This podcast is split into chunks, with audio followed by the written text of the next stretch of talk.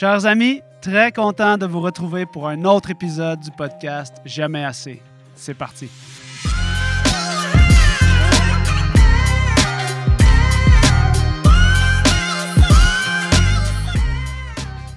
Bonjour à tous et bienvenue au podcast Physio Vélo. Très content de vous présenter ce contenu bonus présenté par Café Barista et Physio Vélo. Aujourd'hui, tel que promis, on continue la discussion sur l'entraînement avec Yannick Bédard. Yannick Bédard, entraîneur de haut niveau en cycliste, directeur sportif de l'équipe québécoise Stingray. Yannick répond à toutes les questions que la communauté cycliste m'a posées dans les huit dernières années à la clinique Physio Vélo. Donc, soyez attentifs parce que le matériel qu'on va vous présenter là-dedans, c'est toutes des questions qui reviennent extrêmement fréquemment chez tous les athlètes de tous les niveaux cyclistes qui veulent améliorer leur FTP, leur seuil anaérobique, aérobique, tous ces mots-là extrêmement complexes avec lesquels je suis moins à l'aise, eh bien, Yannick Bédard va les démystifier pour vous dans la prochaine discussion. Sur ce, bonne écoute. L'épisode d'aujourd'hui est rendu possible grâce au soutien de Café Barista. Si comme moi, vous êtes un geek, un passionné de café qui ne regarde pas la dépense, lorsque vient le temps d'acheter une excellente machine à café, un moulin à café ou même du café en grains, eh bien, Café Barista est l'endroit pour vous procurer de l'équipement de qualité pour rehausser tous vos matins, vos après-midi, vos soirées avec la meilleure expérience café possible. Et aujourd'hui, Café Barista a le plaisir de vous offrir 15% de rabais sur toutes vos commandes en ligne. 15% de rabais sur tous les produits, les machines, les moulins, excluant les produits Rocket Espresso. C'est donc dire que vous pouvez vous procurer dès maintenant le meilleur équipement possible avec 15% de rabais avec le code promo PhysioVélo, en plus de nous aider dans notre projet de podcast Jamais assez. Cet épisode du podcast Jamais assez vous est présenté par les formations en bike fitting de Physio Vélo. Pour un temps limité, économisez 10% sur l'ensemble de nos formations en e-learning en utilisant le code promo PhysioVélo lorsque vous passez à la caisse. Alors Yannick Bédard, euh, on poursuit notre discussion par rapport à l'entraînement. Aujourd'hui, je pense que ce qu'on va faire, c'est qu'on va se poser des questions que les cyclistes nous posent souvent en clinique, puis des questions que les cyclistes te posent souvent lorsque tu commences à, travailler avec eux. Donc, on va faire ça très général et j'invite les auditeurs à commenter et à, nous, euh, à communiquer avec nous sur les réseaux sociaux pour élaborer sur quelles sont leurs questions puis les sujets pour lesquels on pourrait te réinviter parce que je pense que la, la manne d'informations est infinie. Alors, première question, tu es prêt? Oui. Pourquoi lorsqu'on essaie de s'entraîner, si on est un fan de Zwift et qu'on fait presque exclusivement des événements et des courses sur Zwift, il y a peu de chances qu'on réussisse à s'améliorer de manière significative. Ouais, ce qu'il faut savoir, c'est que quand on fait une course Zwift, généralement, c'est un effort qui est pas mal maximal. C'est quelque chose qui est relativement euh, steady ou qui est constant à quand même haute intensité, qui va nous amener à la fin à un effort maximal. Si on fait juste ça, ben, on va toujours travailler dans la même zone, qui est pas de l'endurance, pas de la très haute intensité, juste un peu dans le milieu où on est comme entre les deux. Fait que si on fait juste ça, on va peut-être améliorer un petit peu cette capacité-là à être, longtemps dans cette zone-là, mais on ne sera pas capable d'aller longtemps lentement, on ne sera pas capable d'aller à très haute intensité non plus. Donc, l'idée, c'est de diversifier un petit peu l'entraînement, travailler sur les différentes intensités pour pouvoir être bon sur toute la courbe de puissance. Ça paraît tellement simple quand tu le dis. Tant mieux. Tant mieux! Oui, mais le problème, c'est que j'ai pas trop compris, mais j'ai vu que tu étais crédible. Mais moi, j'aimerais ça que tu m'expliques à un moment donné, tu m'avais fait. Moi, je suis visuel. Tu m'avais comme parlé de la courbe, tu sais, la courbe de puissance. Puis je pense que c'était un bon moment pour la, réintroduire pour ceux qui sont pas. Euh, euh, au courant de ce concept-là de, courbe de puissance. Oui, mais c'est un, un, concept que j'ai. Ben, que j'utilise souvent pour pouvoir vulgariser puis que les gens comprennent un petit peu. En tout cas, moi, j'ai compris. Donc, on, va l'expliquer comme il faut dans ce cas-là. Donc, quand on parle de courbe de puissance, on parle du graphique de la puissance en watts en fonction du temps en minutes. Donc, c'est un graphique qu'on voit de plus en plus sur Strava, euh, TrainPix, Garmin, peu importe. Donc, euh, il y a plusieurs noms différents, mais je, pense que les gens sont quand même en, sont en mesure de savoir de quelle courbe on parle. Euh, donc, le but de cette courbe-là, c'est de savoir que plus l'intensité est élevée, moins de temps on va être capable de maintenir cette intensité-là, ce qui va de mhm. soi euh, avec... Donc, c'est une courbe là, qui régresse là, comme ça. Exact, exact. Euh, la façon que, que, que j'explique puis que je vois un peu cette courbe-là, c'est que quand on fait du volume, on peut pousser la courbe par en dessous. Donc, on, on- on remplit un peu le trou pour regarder la montée. Quand on fait des intervalles, ben, l'intensité que je vais choisir pour faire mon intervalle va tirer la courbe vers le haut à cet endroit-là. Mhm. Donc, si je travaille, par exemple, autour de CP6, donc la meilleure puissance qu'on peut maintenir sur 16 minutes, parce que CP6 veut dire Critical Power 6, euh, si je fais des intervalles à cette intensité-là, je vais tirer sur La ce point-là. Un petit peu. Tu vas essayer de. Exact. Puis là, idéalement, si je ne veux pas juste tirer sur ce point-là, je vais vouloir travailler aussi à CP20, CP60 pour que la courbe elle, s- elle monte. Dépendant, dépendant qu'est-ce qu'on a comme demande. Oui. Donc, c'est quoi la demande du défi de, de l'athlète? Puis c'est quoi le profil de l'athlète? Parce que si, par exemple, l'athlète a une courbe qui est très penchée comme ça, on va, pouvoir- on va avoir intérêt peut-être à travailler plus sur son endurance pour pouvoir aplatir la courbe. Alors que si la personne est déjà, sa courbe est déjà très plate, on va peut-être avoir intér- intér- intérêt, Intérêt. plus, plus d'intérêt pardon, à tirer le- la courbe à des intensités plus élevées pour pouvoir lever la courbe au complet vers le haut. Donc, si on revient avec notre question de faire des courses Zwift, c'est comme si on entraîne toujours notre CP, genre 40, 50, 60. Exact, exact. Donc là, ce qu'on peut se retrouver à... Mettons qu'on fait ça, là. On fait ça pendant un an, là. Ouais. Une saison. J'en ai des athlètes qui ont fait ça. des athlètes, des, des clients. Qu'est-ce qui va arriver? On aura juste monté la courbe comme ça? Jusqu'à... Tu sais, on va avoir plafonné, finalement. C'est comme... On a fait le maximum qu'on pouvait pour améliorer le, le bout de la courbe, là, le CP. euh. Exact. Ben, Il y, aurait eu des gains probablement sur le, CP, sur le FTP, le CP60. Mais peut-être que quand après ça, on va demander à quelqu'un de. Si personne veut faire des courses à l'extérieur, puis qu'on lui demande de pousser 500 watts sur une minute pour réussir à passer la bosse avec le premier groupe, peut-être qu'elle ne sera pas capable de le faire non plus. Là. Parce qu'elle va avoir été bonne à, à rouler à 300 watts pendant 45 minutes, une heure. là. Et donc, de faire juste des courses Zwift, ça peut être limitant. Oui, puis ce qu'il ne faut pas négliger non plus, là, c'est que de faire un effort maximal d'une heure plusieurs fois par semaine, c'est difficile à récupérer. Ça. Les gens, ils, sous- ils sous-estiment ça, mais c'est vraiment difficile physiologiquement, puis pour la récupération aussi. Quand est-ce que. Combien de temps ça prend à récupérer d'un effort maximal comme une course Zwift si on veut faire ça de manière intelligente? T'en as des athlètes, tu les pousses sur des circuits avec des courses. Combien de temps on a besoin pour. C'est variable. On est d'accord. Ouais, La réponse ouais. c'est très nuancé. Mais c'est quoi les key points pour dire qu'on a récupéré d'un événement avant de recommencer et d'en faire un autre? Bon, le but de l'entraînement, c'est pas nécessairement d'être toujours récupéré à 100% avant de refaire un autre en- entraînement. Ça, je tiens quand même à, à dire ça d'emblée. Mais euh, j'ai envie de dire que pour récupérer une course d'une heure complètement, pour être capable de refaire La le- même la chose. même chose, on parle de 24, 36, peut-être 48 heures si, si la, la course a duré près d'une heure. Là. Mhm. Fait que, euh, écoute, je- sais pas. euh, Donc, on peut faire une course Zwift aux deux jours. C'est ça qu'on retient. Ouais. Non! Ben, on pourrait. Donc, on serait capable de ref... Mettons qu'on. on- on- je vais prendre ta balle au bon. Dans des conditions de récupération optimale. là. Mettons, ouais, exact. Mettons qu'on dit ça. Puis là, je sais pas, petit 24, 36, 48. on va- on- Mais mettons qu'on dit 48 juste pour le, le- le bienfait de, de l'histoire. Ouais. Fait que ça veut dire que si tu en fais une aux deux jours, oui, tu vas récupérer, tu es capable de refaire toujours le même, la même puissance sur 45, 60 minutes, mais tu vas quand même avoir juste travaillé la même chose. Ouais. Donc, tu n'auras pas travaillé à haute intensité, puis tu n'auras pas travaillé à basse intensité pour développer tes mitochondries, qui sont les petites usines à. Donc, tu as besoin aussi de faire du travail à basse intensité pour créer ces adaptations physiologiques-là qui sont pas possibles de faire quand on travaille sur une course Zwift, qu'on travaille à très haute intensité. Donc, de travailler sur toute la, la- courbe, c'est ce, qui, euh, c'est ce qui fonctionne le mieux, en fait. Comment tu fais pour les convaincre, euh, tes athlètes qui aimeraient ça faire ça?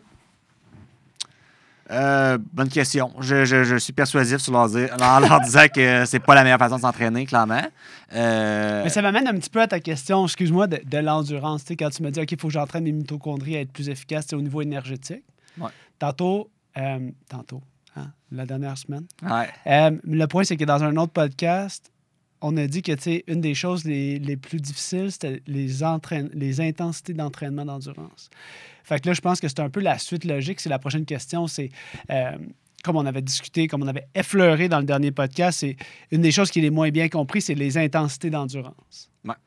Puis là, j'ai l'impression que c'est comme le complément d'information par rapport au fait de ne pas juste faire des courses Zwift. Les intensités d'endurance, pourquoi il faut les respecter? C'est pour développer ce- cette filière-là, cette manière-là que ton corps peut produire des ATP. Oui, puis tu sais, si on dit qu'un athlète, ma- Ben, peu importe, le, le volume d'entraînement varie d'une personne à l'autre, mais mettons, on, on parle d'une personne euh, normale euh, qui travaille à temps plein, qui est un peu le, le public cible ici, Ouais. euh, qui tra- s'entraîne peut-être 7, 8, 10 heures par semaine.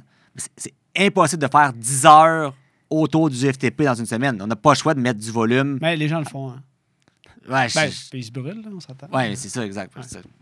Fait que, mm, en tout cas, moi, je pense que c'est pas, euh, pas tant la meilleure façon de s'entraîner, c'est de vraiment toucher à toutes les intensités, bien voir l'impact au niveau de la récupération de chacun des entraînements pour pouvoir mieux les planifier aussi dans la semaine, Mhm. puis en tenir compte que si oui, par exemple, j'ai quelqu'un qui veut faire une course Zwift par semaine, ce qui dans ma tête, une par semaine, c'est pas mal le maximum. C'est même limite. Là, ouais. Ouais, c'est même limite. Là, même une ou deux semaines, je pense que c'est un meilleur ratio. Mais bon, maximum une par semaine. Euh, ben, il faut la planifier, puis il faut considérer que. Les autres entraînements que tu fais autour de ça sont faits en fonction de ce, cet Exactement. objectif-là. là. Puis, tu sais, de peut-être dire à l'athlète, ben, peut-être que la veille, je vais te faire faire une séance d'intervalle. Tu seras peut-être pas top shape sur ta course Zwift, mais au moins, on va réussir à placer une bonne séance de spécifique avant dans ta semaine. La course Zwift qui est comme un entraînement comme tempo difficile.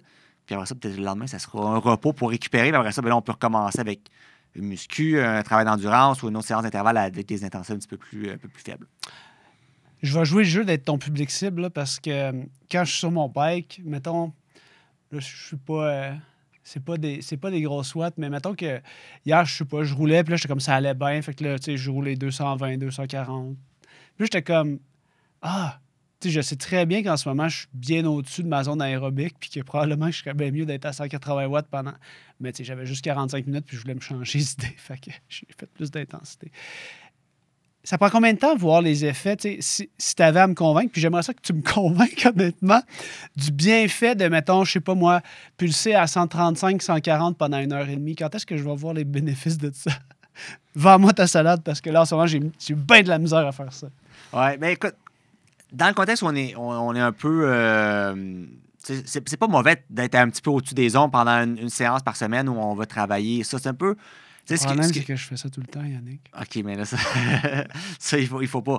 Idéalement, c'est c'est de ce qu'on appelle de polariser l'entraînement. Ouais. Donc, il y a des journées où tu vas aller à très haute intensité, puis d'autres journées, tu vas aller Ouais. à basse intensité. Donc, c'est c'est le, le jumelage de ces deux choses-là qui vont faire en sorte que tu vas pouvoir mieux pro- progresser. Puis, tu sais, la littérature en ce moment est quand même euh, vraiment très en faveur de ce type de périodisation-là qui semble être vraiment plus efficace. Continue de me le répéter. Euh, Puis, tu sais, ça, c'est un peu le, le point souvent qui est discuté. C'est que, tu sais, le problème, c'est que les gens, les bases, ils s'entraînent comme exactement ce que je fais comme erreur. là, C'est que je m'entraîne tout le temps un peu trop difficile. Fait que quand je veux faire des vrais trucs difficiles, j'ai- pas, j'ai pas le gaz pour le faire. Puis quand... Dépendant aussi du, volume que tu fais dans ta semaine, le- les jours que tu t'entraînes, puis tout ça, il y a quand même plusieurs variables dans l'équation.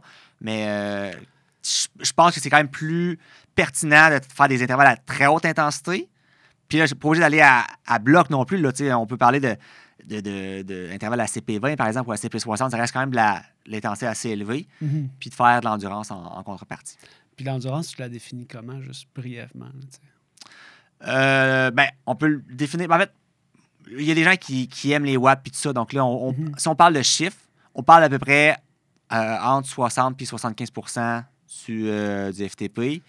Euh, souvent, c'est aussi, mettons, être capable de discuter pendant des choses comme ça. C'est là que je m'en allais. Donc, oui, c'est le fun d'avoir des chiffres, mais le but non plus, c'est pas d'avoir un chiffre, à mon avis, d'avoir un chiffre et de le respecter à, Ouais. à ta lettre. Moi, j'ai des gens, des fois, que je leur envoie leur entraînement, puis je leur dis fais deux heures en endurance, puis là, ils mettent 70% de leur FTP en mode ERG, en, hard mode, puis ils tiennent ça pendant deux heures non-stop. Je suis comme non, sérieux, ça, je pense que ça fonctionne pas. Là.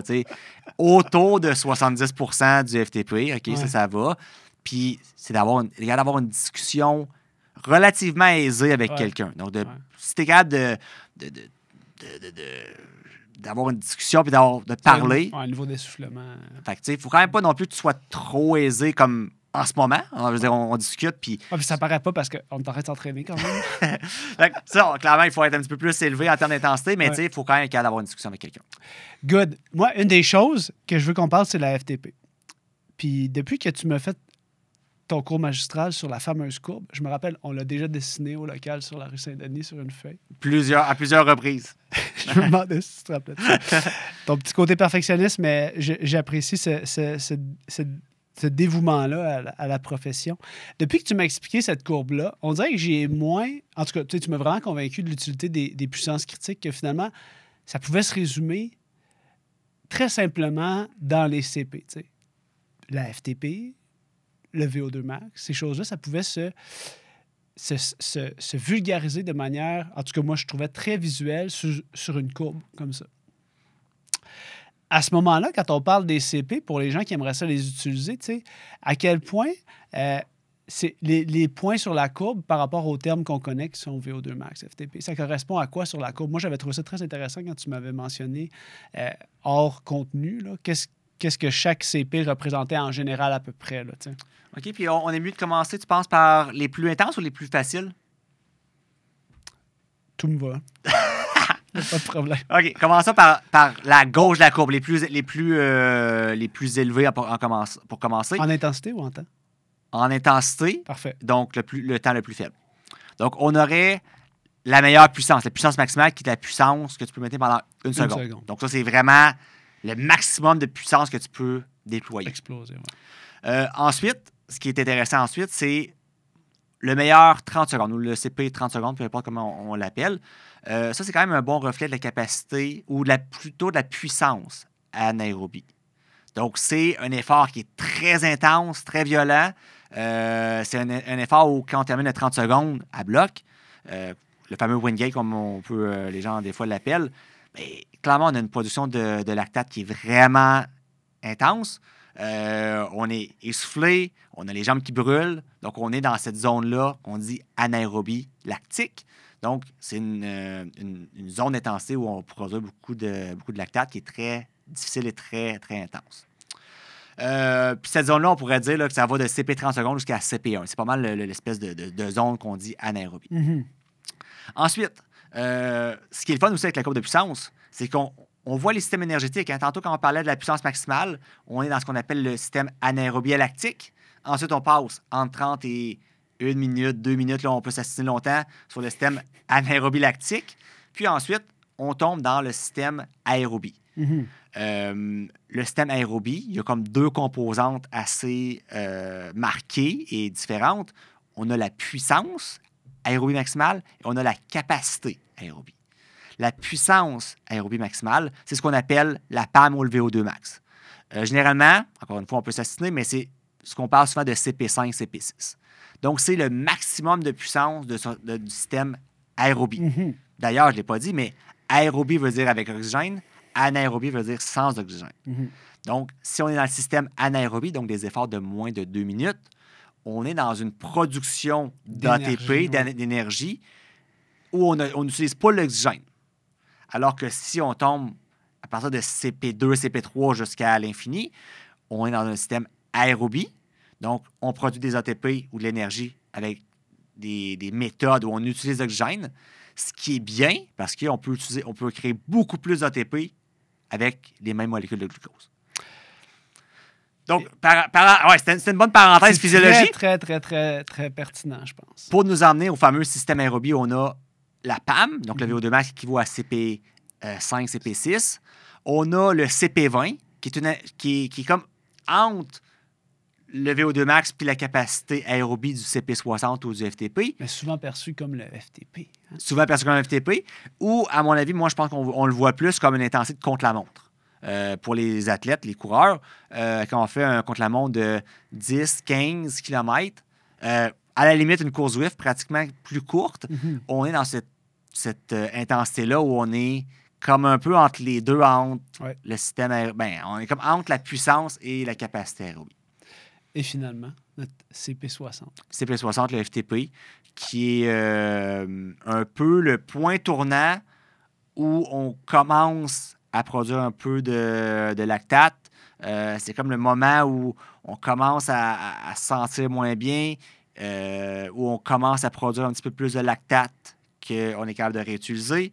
Donc, c'est comme un, point qui est, important quand même de, de façon physiologique. Le podcast Jamais assez vous est présenté par Café Barista. Café Barista, c'est l'entreprise avec laquelle j'ai sans doute le fait le plus d'excès niveau de mes achats café, moi, je, suis un petit peu obsessif au niveau de mon café le matin. Et euh, tout mon entourage m'en est reconnaissant parce que oui, à chaque fois que quelqu'un vient à la maison, chez nous, ou quelqu'un vient à la clinique, la plupart des gens savent qu'on va leur offrir un excellent café. Et donc, ça me fait toujours plaisir de pouvoir faire un café. Pour moi, c'est un, moment privilégié de partager une expérience. euh, on n'a pas le temps de faire un souper au resto, mais on peut partager un bon café ensemble, un petit cinq minutes où tout le monde se sent bien. Pour moi, c'est ça le- l'expérience café. Euh, chez Café Barista, oui, on a parlé hein, dans certains épisodes de- des machines à café. Ici, on a la Stone, qui est probablement le meilleur rapport qualité-prix sur le marché. Et euh, rappelez-vous, vous pouvez économiser 15% sur tous vos commandes en ligne lorsque vous utilisez le code promo PhysioVélo à la caisse. Certaines exceptions s'appliquent, voir dans la description sous le podcast. Pour revenir à nos moutons, lorsque je fais un café, un de mes grands plaisirs et une de mes grandes obsessions, outre le fait d'avoir une extraction parfaite, c'est de réussir à faire du latte art. hein. Le latte art, c'est un côté très obsessif de tout bon barista. Et une des choses qu'il faut savoir, c'est que moi, j'ai pas été bon dans le latte art avant, avant de réussir un cours avec Barista Montréal.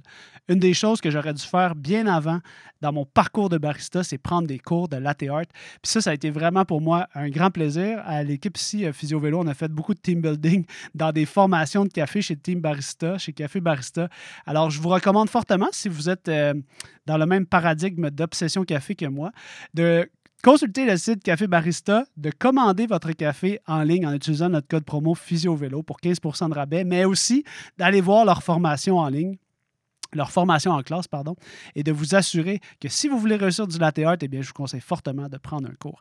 Finalement, toutes les recettes de café barista, que ce soit le latte, le cappuccino, le macchiato, toutes les différentes entre chacun des breuvages est disponible dans nos articles de blog concernant chacun de nos épisodes du podcast Jamais assez. Sur ce, bonne écoute. C'est extrêmement difficile pour les euh, n'importe qui de, de se dire je vais faire un évaluer une heure à bloc sur mon trainer chez nous pour me tester. Donc, ce qui m'amène à te poser la question de, des processus pour estimer les FTP. C'est quelque chose qu'on a déjà discuté, mais c'est la première fois qu'on va le faire dans un podcast. Ouais, c'est vrai. Donc, premièrement, déjà, le FTP, déjà, c'est un peu une approximation parce que ce qu'on veut faire avec le, le- FTP, c'est un peu estimer l'espèce de point tournant que je vous expliquais ben, il y a quelques secondes. C'est en anglais ce qu'on appelle beaucoup le MLSS, le Maximal Lactate Steady State. Donc, c'est la plus haute intensité où la lactatémie reste constante. Bon, ça, pour être capable de vraiment le tester comme il faut, il faudrait avoir des prises de lactate à Mhm. différentes durées pour pouvoir vraiment voir comment évolue la lactatémie, qui veut dire le taux de lactate dans le sang, euh, durant, durant une- un effort quelconque. Bon, ça, c'est pas tout le monde qui a accès à ça, donc c'est pour ça qu'ils ont comme un peu fait le FTP pour, pour un peu imager un peu ce, ce- ce fameux point tournant. J'ai écouté un podcast récemment, le Ritual Podcast, il recevait un des entraîneurs, puis il disait aussi une des limitations que les gens ne faut pas qu'ils oublient par rapport au lactate, c'est qu'on mesure une concentration. Fait que dès que l'athlète commence à se déshydrater, on peut avoir un genre de faux positif d'augmentation du lactate parce que finalement, il y a juste moins de volume sanguin en circulation. Fait que, il disait vraiment, c'est un peu le truc à la mode, mais si tu mesures juste ça, pour décider de ce que tu es en train de faire, ben, puis que tu ne prends pas en considération la déshydratation, tout ce que ton corps a besoin de faire aussi, alors que tu mesures seulement une concentration, ben, ça peut être limitant. Exact, exact. Excuse-moi. Donc, fait non, mais c'est- un très bon point. Puis l'idée de ça, c'est qu'ils ont voulu, ils ont, ils ont comme créé le FTP pour trouver une façon d'estimer environ ce point-là pour mettre un point sur la courbe de puissance pour savoir comment on s'entraîne avec ça. Parce Mhm. que on sait, là, les gens qui ont déterminé, qui ont, qui ont travaillé sur le FTP, ils ont tous basé leur philosophie d'entraînement par rapport à ça. Je veux dire, on- les entraînements sur, sur- sur les, les plateformes quelconques travaillent en pourcentage de FTP. Donc, Mhm. ils ont mis beaucoup d'emphase sur cette valeur-là. C'est pas mauvais, ça dépend juste de ta courbe de l'air de quoi. Parce que ton estimation de ton FTP est basée sur ça. Exact. Puis là, je suis même pas encore rendu là, tu comprends? Excuse-moi. Là, non, je sais, c'est que. Parce que ça, je l'ai retenu quand tu me l'expliques. Je sais. Tu vois, là, on parle juste de la valeur, on parle juste du FTP, à quoi il sert, de, de où ça vient, cette valeur-là. Ensuite, là, on va embarquer dans comment on fait pour mesurer cette valeur-là. Ouais. On sait que le test classique, c'est de faire 20 minutes, enlever 5% à cette valeur-là, puis ça devrait donner le FTP, donc le meilleur, entre guillemets, 60 minutes, mais on sait que ça peut varier quand même d'une personne, d'une personne à l'autre. Puis après ça, ben, ils utilisent cette valeur-là pour pouvoir faire leur entraînement en pourcentage de. Mhm. Par contre, de faire un test de 20 minutes, puis d'enlever 5 mais c'est pas vrai que tout le monde a 5% entre son meilleur 20 et son meilleur 60 minutes. Parce que c'est ça qu'on fait avec cette formule-là. Mhm. On assume que quand tu fais ton test de 20 minutes, on enlève 5% puis euh, on, on enlè- on estime le FTP de cette façon-là. Mhm. Puis je vais même aller plus loin.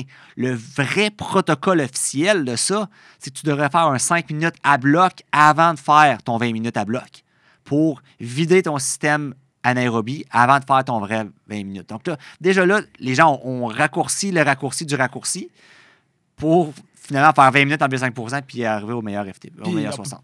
Je peux pas faire autrement que me rappeler que finalement, ce que ça fait de prendre ce raccourci-là sur un raccourci qui est un raccourci, c'est de souvent surestimer la valeur de la FTP. C'est souvent ce qui arrive parce que c'est quand même plutôt rare. Il faut avoir un, un bon niveau d'entraînement puis un, niveau, un bon niveau de volume d'entraînement pour vraiment avoir. Parce que ça existe d'avoir des gens qui ont 5 entre le meilleur 20 et le meilleur 60. Mais toi, tu le sais, c'est principalement tes athlètes de très haut niveau qui ont cette proportion-là de différence. Exact. Puis, puis si on prend par exemple un athlète de piste, ben, même si les meilleurs au monde en piste n'auront pas 5 5%. parce que. C'est pas ça le point de, de leur entraînement. Exact. Puis là, puis là, je parle même pas des sprinteurs de piste. Je Ah parle ouais? des gens d'endurance Mhm. sur piste. Je veux dire, si tu fais des courses qui durent entre 20 et 45 minutes, ben c'est clair que tu n'auras pas le même intérêt à avoir un FTP aussi près de ton 20 minutes que le gars qui fait le Tour de France qui enchaîne 21 jours à 6 heures par jour à tous les jours. C'est clair. Mhm.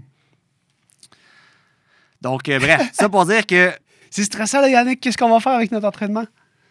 Ben, c'est évalué comme il faut. Moi, je, je pense que d'avoir une valeur de FTP tout seul, c'est pas suffisant.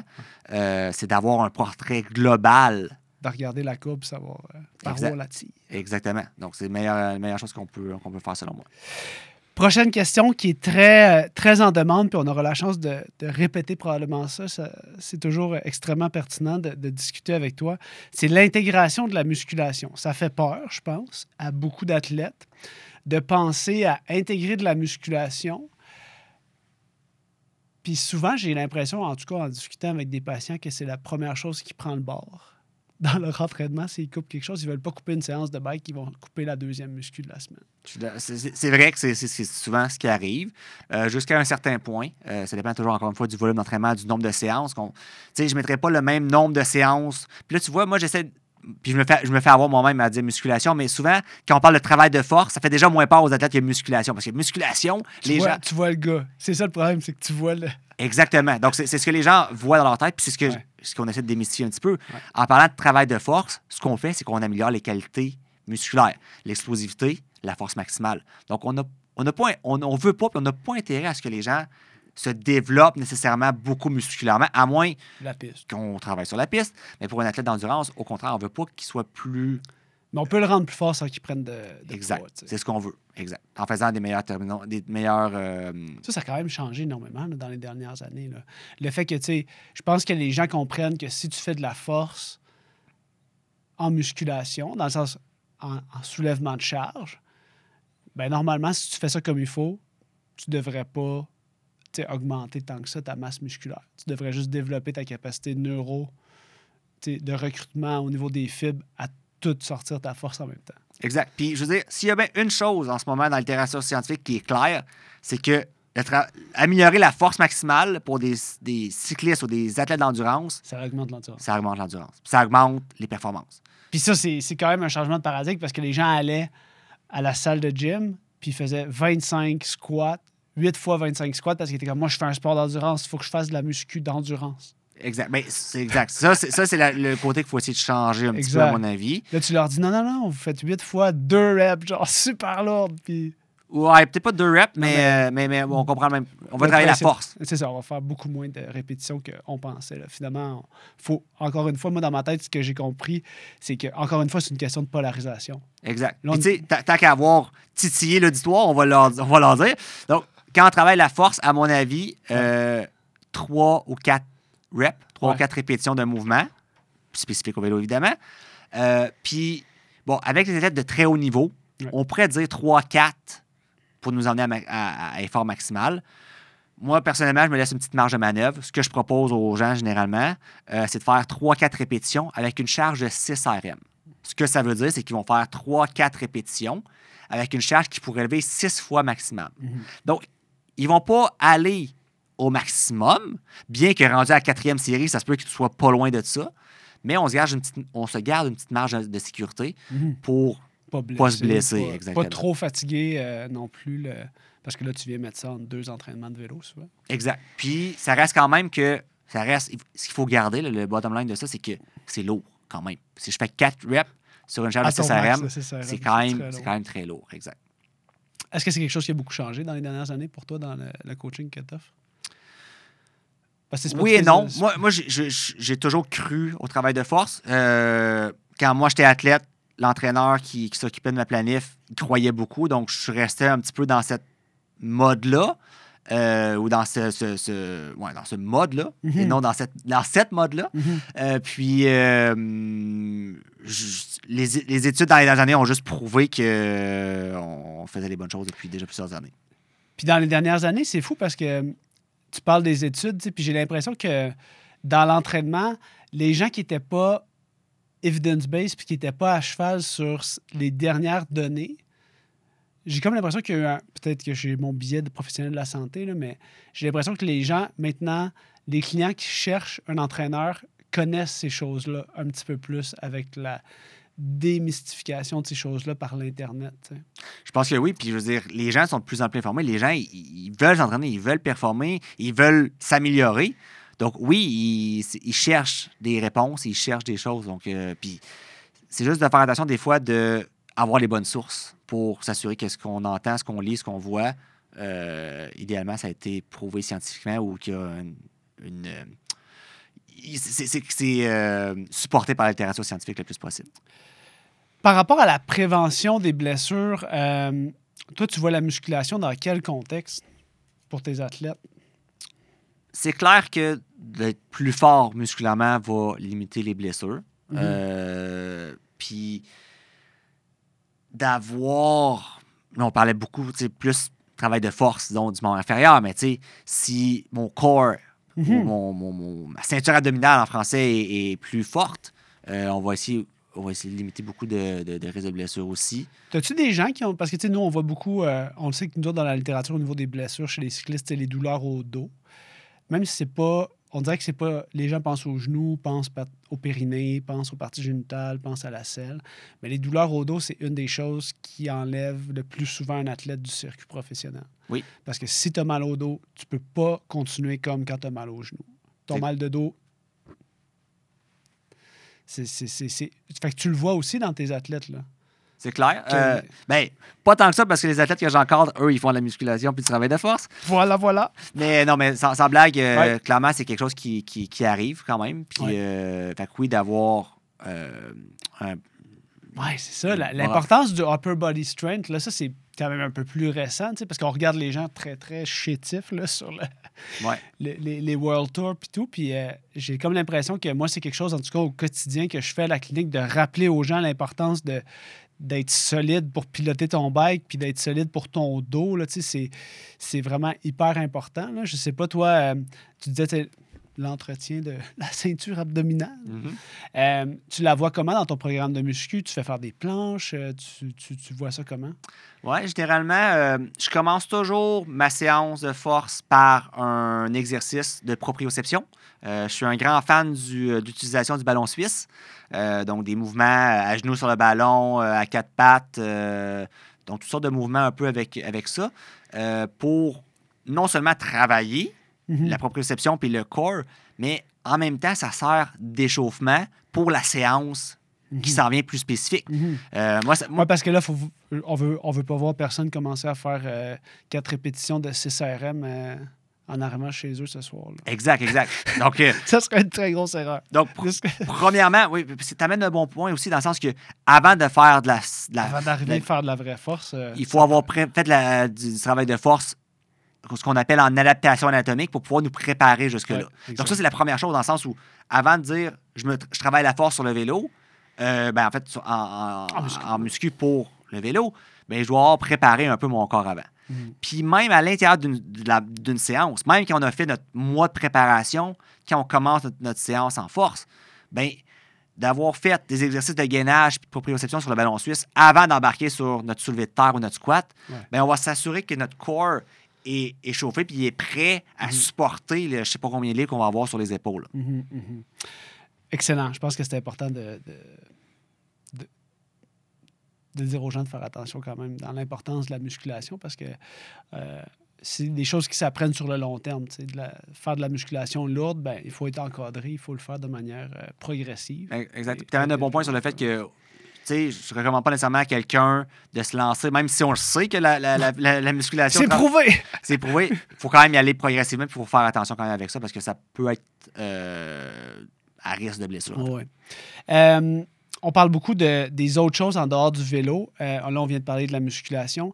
C'est quoi les autres choses, les autres. euh, tu sais, il y a des choses qui sont prouvées, il y en a qui le sont moins, mais il y a des bons placebos, on va dire ça comme ça, tu sais, au niveau des méthodes de récupération. Parce qu'à la base, les meilleures méthodes de récupération, c'est manger et dormir suffisamment. C'est quand même la base, oui. C'est quand même la base, puis c'est- rarement à 100% dans le sens que ces deux aspects-là peuvent souvent être optimisés pour la plupart des athlètes. Ouais. Qu'est-ce qu'il y a? Comment tu adresses ça d'ailleurs, ces deux choses-là? En premier, c'est sûr que vous avez probablement des nutritionnistes, vous avez probablement de l'aide de, ce- de. Mais le sommeil, comment vous adressez ça? On n'a jamais eu cette discussion-là. L'importance de cette, euh, cette phase-là qui dans le fond, c'est là que tu fais des gains. Oui, c'est vrai. Euh, c'est vrai qu'on en a jamais parlé.